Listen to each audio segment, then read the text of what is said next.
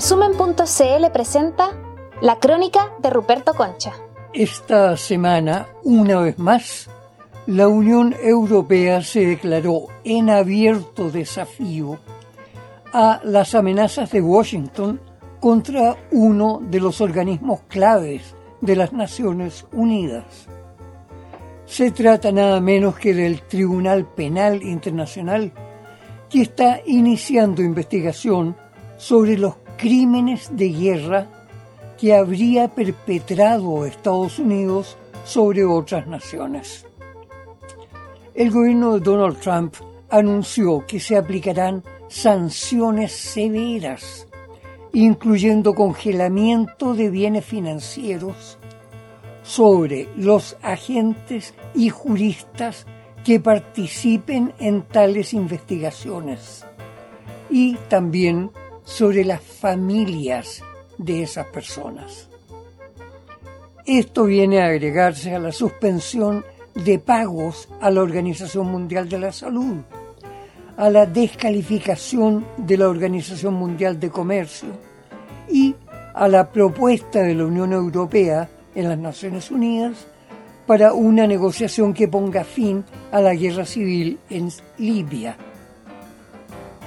Y esta amenaza a las Naciones Unidas y demás organismos enfocados al derecho internacional aparece encajado en una doctrina ultranacionalista que está entusiasmando a los sectores de la ultraderecha internacional, precisamente en momentos en que dentro de Estados Unidos se está desarrollando una crisis social que partió como protesta por la brutalidad policial y el racismo blanco.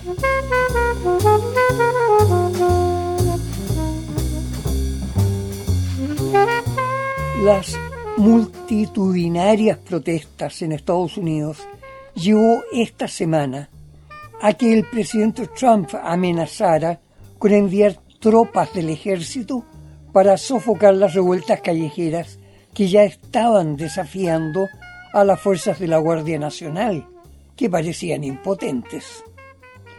La intensidad de las protestas, unidas con saqueos y destrozos a tiendas, ha generado una intensa expresión de antagonistas políticos, no solo en los medios de prensa, sino en las redes sociales con tremenda intensidad.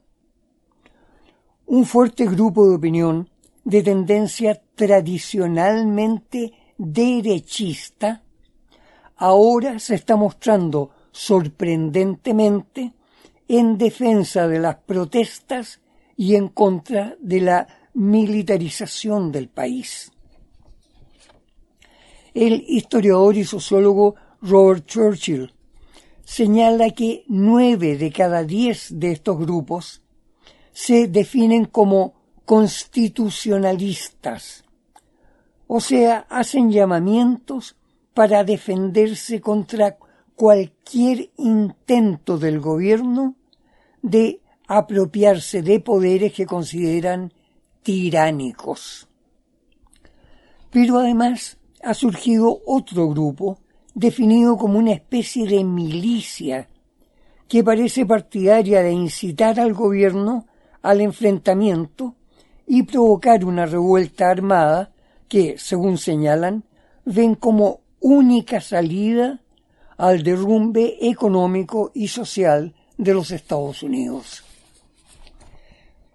En general, estas milicias se exhiben provistas de armas, incluso con categoría militar, y sus militantes son casi exclusivamente blancos, y se declaran, sin embargo, dispuestos a proteger a la gente que protesta.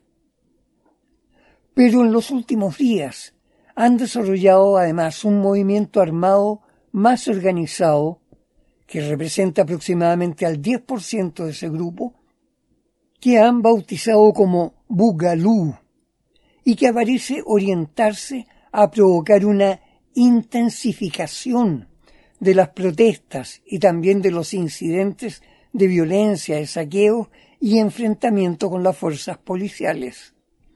Al menos por ahora, se han retirado las fuerzas militares convocadas por el gobierno.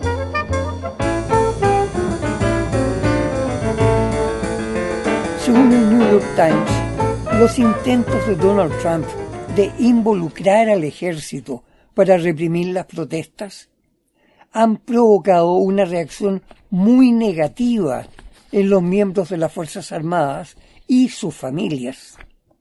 Ello en circunstancias de que ese grupo social había sido hasta ahora un valioso y mayoritario apoyo para su gobierno.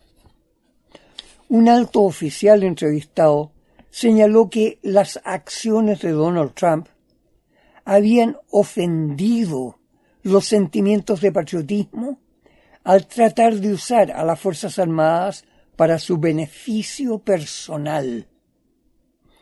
De hecho, el general de cuatro estrellas, Mark Milley, máximo jefe en comando militar del país, apareció como engañado y humillado por el presidente Trump, al que tuvo que acompañar en tenida de campaña, en una ceremonia en un lugar recién despejado por la policía de una protesta de alrededor de 10.000 personas. Luego Trump se dirigió a la catedral de la Iglesia Episcopal de Washington, donde se hizo fotografiar con la Biblia en la mano y rodeado de altos funcionarios militares. Pero el general Milley no estaba allí. Se hizo humo en cuanto comprendió que el presidente Trump estaba comprometiendo a las Fuerzas Armadas en una maniobra política que tenía mucho olor a inconstitucional.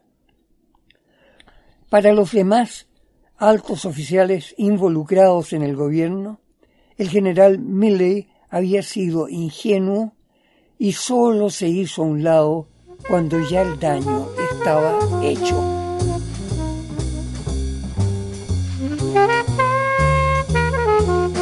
Particularmente chocante para el sector derechista tradicional fue la declaración de Donald Trump al comparar la prudencia de prácticamente todos los gobiernos estaduales ante las protestas y los saqueos con la represión del gobierno chino en la plaza Tiananmen el 4 de junio.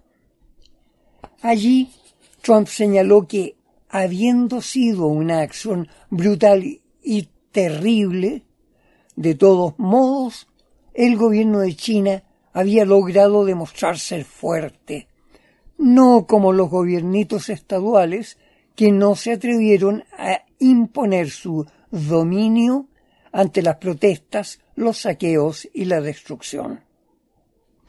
En estos momentos gran parte de la prensa ha tomado en consideración la posibilidad de que Trump pueda atreverse a medidas extremas. De partida, aprovechar la pandemia de coronavirus y las protestas para postergar las elecciones de noviembre. Incluso se ha mencionado también la posibilidad de que, si es derrotado por los demócratas, pueda negarse a hacer entrega del gobierno.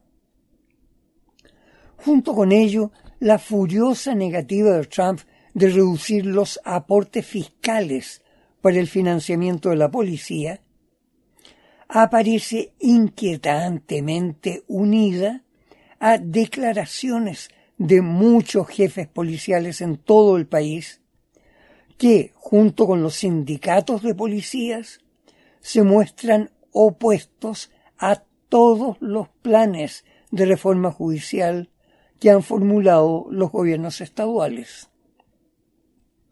Más aún, se han hecho públicas las declaraciones de varios altos jefes policiales en contra de las figuras políticas más izquierdistas. De hecho, uno de ellos aparece declarando que a la representante demócrata Alexandria Ocasio Cortés habría que meterle unos balazos. Asimismo, se ha denunciado que el gobierno de Trump, en colaboración con la Reserva Federal, ha emitido un presupuesto más de 3 billones de dólares, o sea, más que todo el presupuesto anual de la nación, en un fondo que debía auxiliar a la gente y a las pequeñas empresas que enfrentan la paralización por pandemia de coronavirus. Sin embargo, se está denunciando que más de dos tercios de ese enorme presupuesto en realidad habría sido desviado a través de los bancos para fortalecer a las grandes corporaciones y reactivar artificialmente el precio de las acciones, o sea, agilizar el mercado bursátil del país que estaba terriblemente deprimido. La situación no solo ha quedado sin respuesta del gobierno, más aún por orden de Donald Trump, no se revelará absolutamente nada sobre quiénes fueron los beneficiados con ese huracán de millones de dólares.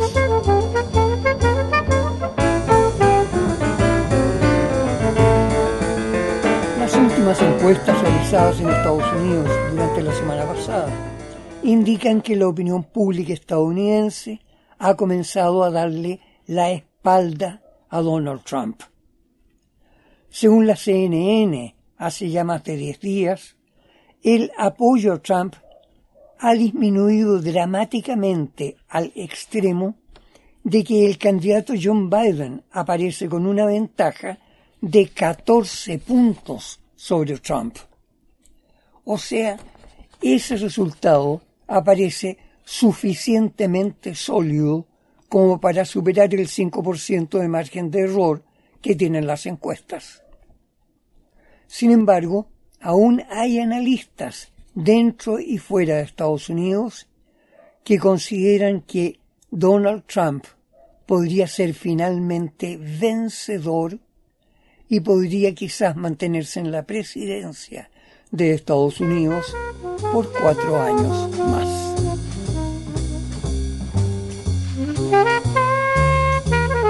Como fuere, al margen de la política electoralista de Estados Unidos, el tema de la corrupción y la brutalidad policial permanece en su más alta resonancia. Internacionalmente se ha producido una concientización de los partidos políticos, tanto de derecha como de izquierda, en lo referente a la necesidad imperiosa de frenar la acción represiva de los gobiernos utilizando las fuerzas policiales como instrumento de sus intereses partidistas. Igualmente se confirmó la denuncia de que en Estados Unidos muchos de los cuerpos policiales aplican una política de no aceptar el ingreso de postulantes que tengan un coeficiente intelectual superior al mínimo normal. Incluso hubo un fallo de un tribunal federal que admitió ese hecho ante un reclamo judicial presentado por un joven postulante que había sido rechazado por la policía en Texas por discriminación contra la gente inteligente. El fallo reconoció como real el caso, pero negó que se tratase de discriminación. Y por ello, naturalmente, se está atribuyendo la brutalidad policial a la incapacidad de muchos de esos policías para tomar decisiones más inteligentes que la simple brutalidad. Y ello implicaría también que los jefes policiales en gran número temen que lleguen subalternos más cultos y más inteligentes que ellos.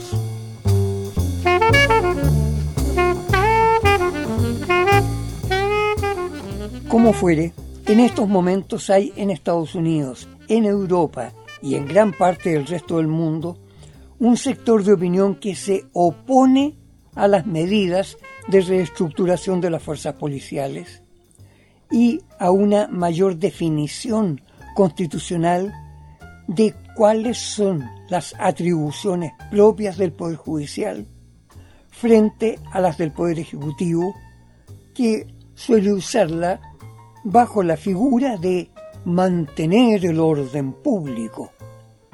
Y al parecer esos sectores que respaldan el mantenimiento represivo del orden social terminan coincidiendo con un sector político que no es realmente derechista y liberal ni socialista y democrático. Realmente es un sector no democrático, antidemocrático y carente de una base de pensamiento político, pero unificado por una suerte de emocionalidad fascista. Es muy vasta la casuística de los hechos de estas últimas semanas, en que se entreveran la pandemia del coronavirus, la crisis económica y la rebelión social por la brutalidad policial. Por ello, estoy traduciendo en estos momentos un dossier noticioso bastante amplio que permite comprender ese triple fenómeno que de veras parece estar estrangulando la factibilidad de una democracia auténtica en el futuro. Y en ello el factor corrupción, la venalidad, el encubrimiento y las acciones mafiosas aparecen cobrando vida en el mundo occidental que poéticamente llamamos el mundo libre con una fuerza desintegradora que invita a soluciones que también serían de fuerza. Espero tener listo ese dossier antes del jueves próximo, disponible para enviárselo por email a quienes se interesen en recibirlo. Hasta la próxima gente amiga, lo sabemos bien. Hay peligro, habrá que tener coraje, claridad y serenidad más allá de lo que dure la pandemia.